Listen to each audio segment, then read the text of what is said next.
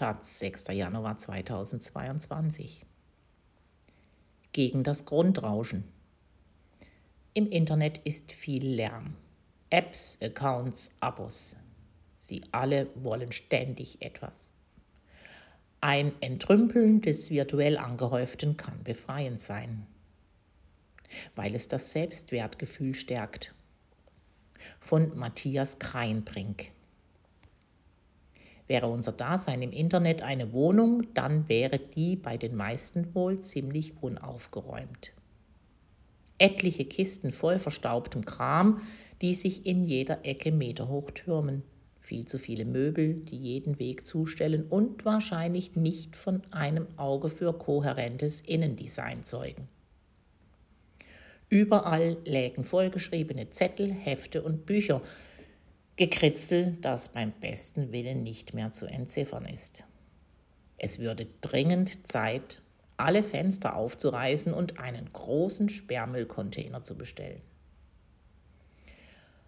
Aber das Internet ist eben kein physischer Ort. Darum finden sich auf unseren Computern, Laptops und Smartphones, Gaming-Konsolen, Tablets und anderen internetfähigen Gadgets etliche Apps, Profile, Postings, vor allem also Daten, über die die meisten wohl schon längst einen Überblick verloren haben. Das Ende eines Jahres und der Beginn eines neuen könnte daher ein guter Zeitpunkt sein, um sich einen Überblick zu verschaffen. Wer bin ich eigentlich im digitalen und wie viel von mir gibt es eigentlich? Es mag sich zeigen, vieles davon ist Gerümpel. Sich dessen zu entledigen, kann befreiend sein. Um sich die eigene Wohnung mit Krempel vollzustellen, braucht man Geld und Platz. Sicherlich. Manchmal werden Bücher am Straßenrand verschenkt oder auf einem Flohmarkt lässt sich günstiger Krimskrams kaufen. Doch braucht schließlich jedes Ding seinen Platz, bis eben keiner mehr übrig ist. Das Internet aber ist ein weites Feld. Hier bezahlen wir unsere Zugänge und Güter vor allem mit Daten. Darum ist die Verlockung auch so groß, hier noch eine App runterzuladen oder sich in jenem sozialen Netzwerk anzumelden. Es kostet ja nichts und vielleicht wird diese eine digitale Kommodität das Leben endlich angenehmer machen, so wie sie es alle versprechen. Zum Beispiel die Pflanzen. Wie schnell können die krank werden? Zum Glück gibt es eine App, die mit nur einer Fotoaufnahme mitteilen kann, was die Pflanze hat, was sie braucht. Oder das praktische digitale Kochbuch. Jeden Tag gibt es mindestens ein neues Rezept mit ganz herrlichen Zutaten, die man direkt auf einen digitalen Einkaufszettel setzen kann. Sie machen Sport? Das sollten Sie auf jeden Fall. Eine App kann helfen. Oder vielleicht gleich drei oder vier. Für jeden Tag der Woche eine. Yoga, Pilates, Eigenkörpergewichtstraining. Darauf achten, dass die Übungen ohne Springen sind, sonst stört es die Nachbarn von unten. Und auf keinen Fall das Meditieren vergessen. Wo kämen wir denn dahin? Scrollen Sie für Stunden durch den App Store, um die Meditationsanwendung zu finden, die Ihnen am meisten Ruhe bringt. Freilich, all diese kleinen Programme können ungemein hilfreich sein. Zusammengenommen werden sie schnell zu einer Kakophonie der aufploppenden Botschaften, besonders dann, wenn Push-Nachrichten nicht ausgestellt werden. Dann wird deutlich, diese Apps haben Bedürfnisse, sie wollen sich mitteilen. Dabei haben wir noch gar nicht von den sozialen Medien gesprochen. Der endlose Reigen an Wörtern, Sätzen, Nachrichten, Fotos, Videos, der durch diese Plattformen sieht und, ob wir wollen oder nicht, ein Bild von dem wiedergibt, was wir sind im Internet.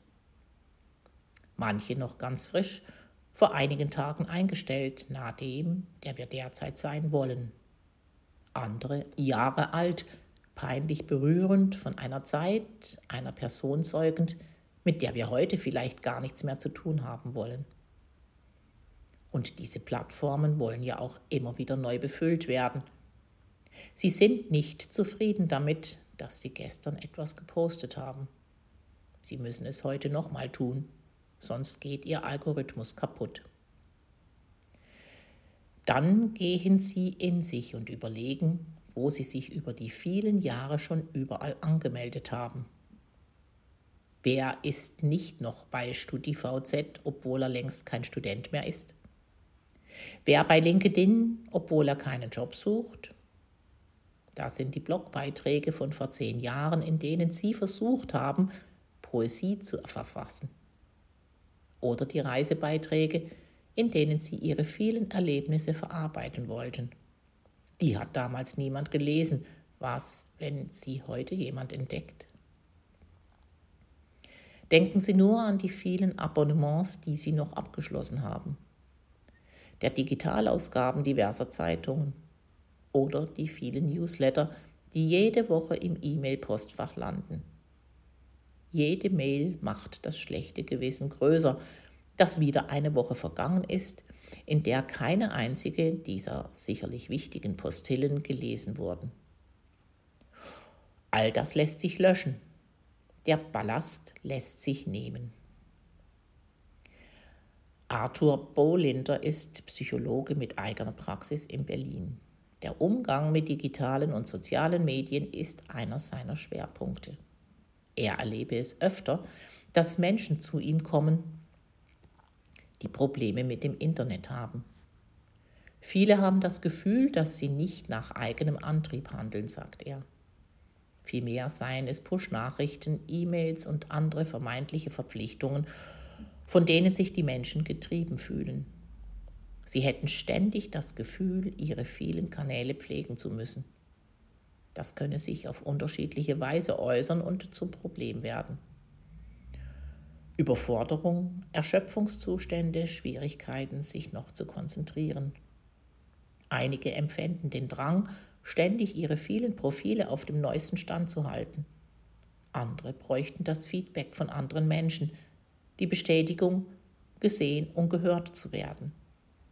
Daher, digitale Entrümpelung kann gut für das Selbstwertgefühl sein, sagt der Psychologe. Es gehe darum, diesen Konsum bewusst zu pflegen und auch sich zu vergegenwärtigen, dass das Preisgeben privater Details im Internet risikoreicher ist als im eigenen Umfeld. Man könne sich eben nie sicher sein, wer das alles sehen kann. Das Persönliche wird frei zugänglich. Das kann durchaus auch positive Seiten haben, aber man muss sich eben bewusst sein, dass es so ist, sagt er. Denn gerade durch diese Internetpersona, die sich viele aufbauen, könne eine höhere emotionale Belastung entstehen. Durch das digitale Entrümpeln hingegen wieder eine Steuerbarkeit. Er gibt diese Empfehlung seinen Patienten immer wieder. Wer aufräumt, wird aktiv, trennt nützlich von unnützlich, erlangt wieder Kontrolle, sagt er. Es kann also helfen, sich am Ende eines Jahres einen analogen Stift und Zettel zu greifen und zum Gehirn zu googeln. Wo im Internet sind wir eigentlich und wie? Was davon tut uns gut, bringt uns Freude? Was trägt zur Last bei? Und dann gilt es zu löschen, Profile zu leeren, Seiten aus dem Netz zu nehmen, Accounts zu schließen, Abos zu kündigen – noch einmal die Blogposts von damals durchlesen, um sie dann der Existenz zu berauben. Vielleicht drei oder fünf Social-Media-Präsenzen verschwinden zu lassen, als wären sie niemals da gewesen.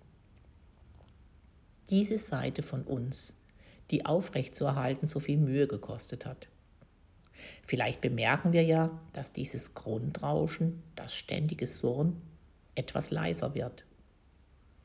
Und vielleicht merken wir auch, dass das Internet als solches und das Smartphone, das bei vielen schon mit im Bett liegt, eigentlich viele Annehmlichkeiten bringt. Kein Teufelswerk ist, sondern menschengemacht und damit gleichzeitig gewinnbringend und kraftraubend. finden wir die Orte in diesem Netz, die uns wirklich bereichern. Der Rest darf lautlos werden.